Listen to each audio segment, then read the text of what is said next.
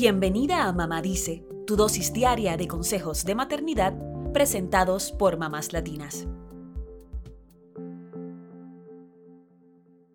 Te lo digo porque te quiero, pero ese nene está muy delgadito. Deberías alimentarlo mejor. ¿Hasta cuándo va a seguir durmiendo en la cama con ustedes? Dale refresco a la nena. Se muere de ganas. La vas a educar como una reprimida. Todos mis hijos van a refresco esa edad. Uf, consejos no deseados. Durante la maternidad se multiplican como plagas y sus víctimas preferidas son sobre todo las madres y los padres primerizos. Se aprovechan de su inexperiencia y ¡zas! penetran en tu psiquis y dejan mella. Y es que los consejos no solicitados abundan cuando somos padres pueden venir de gente cercana, como madres, suegras o hermanas, quienes se toman el atrevimiento de opinar desde el amor. Y también hay consejeros externos, como colegas de trabajo, compañeras del gym o inclusive desconocidos, quienes creen que pueden emitir un juicio sobre la crianza ajena aún teniendo escasa o nula relación con los padres y el niño.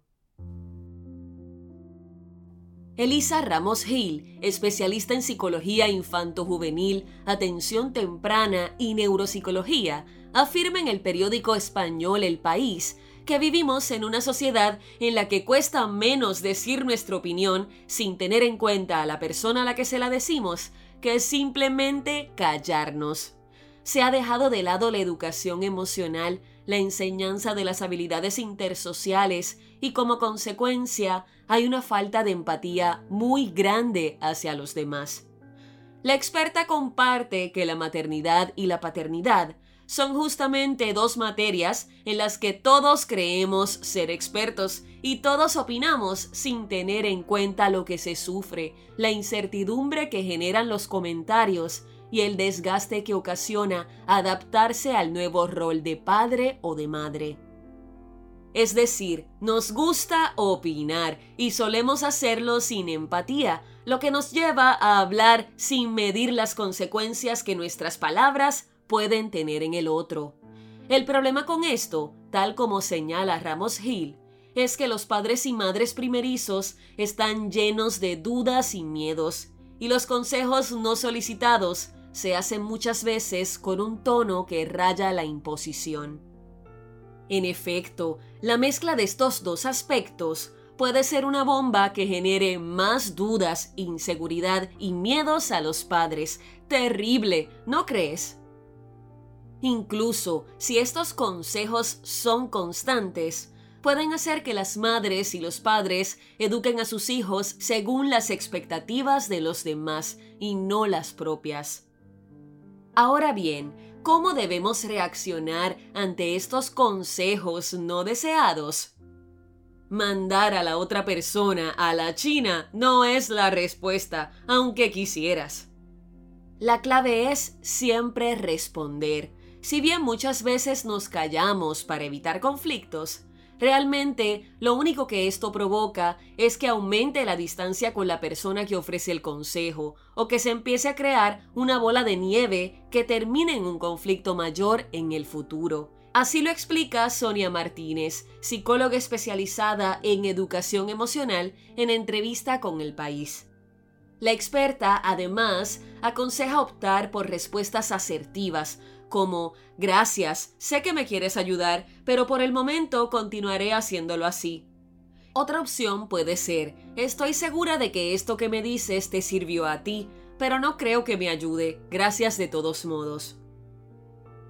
Elisa Ramos Hill, por su lado, recomienda recurrir a la técnica del disco rayado, que según la experta es ideal para los consejos impertinentes. ¿Cómo aplicarla?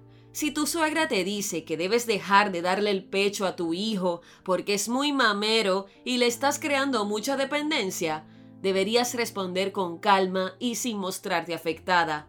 Gracias por el consejo, pero haré lo que considere mejor. Si insiste, contestamos otra vez lo mismo. Gracias por el consejo, pero haré lo que considere mejor. Gracias por el consejo, pero haré lo que considere mejor. El objetivo es repetir una y otra vez lo mismo de manera diferente hasta que la persona se canse y vea que su opinión no es importante. Esto, por supuesto, requiere paciencia, seguridad en lo que has decidido y mucha calma, afirma la experta. Y por último, Martínez recomienda relajarse, relativizar y mirar con perspectiva ciertos consejos.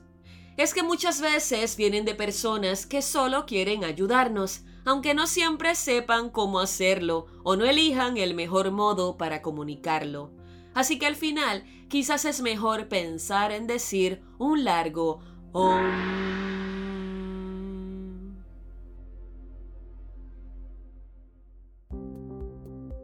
Eso es todo por hoy. Acompáñanos mañana con más consejitos aquí en Mamá Dice y síguenos en mamáslatinas.com, Mamás Latinas en Instagram y Facebook y Mamás Latinas USA en Twitter.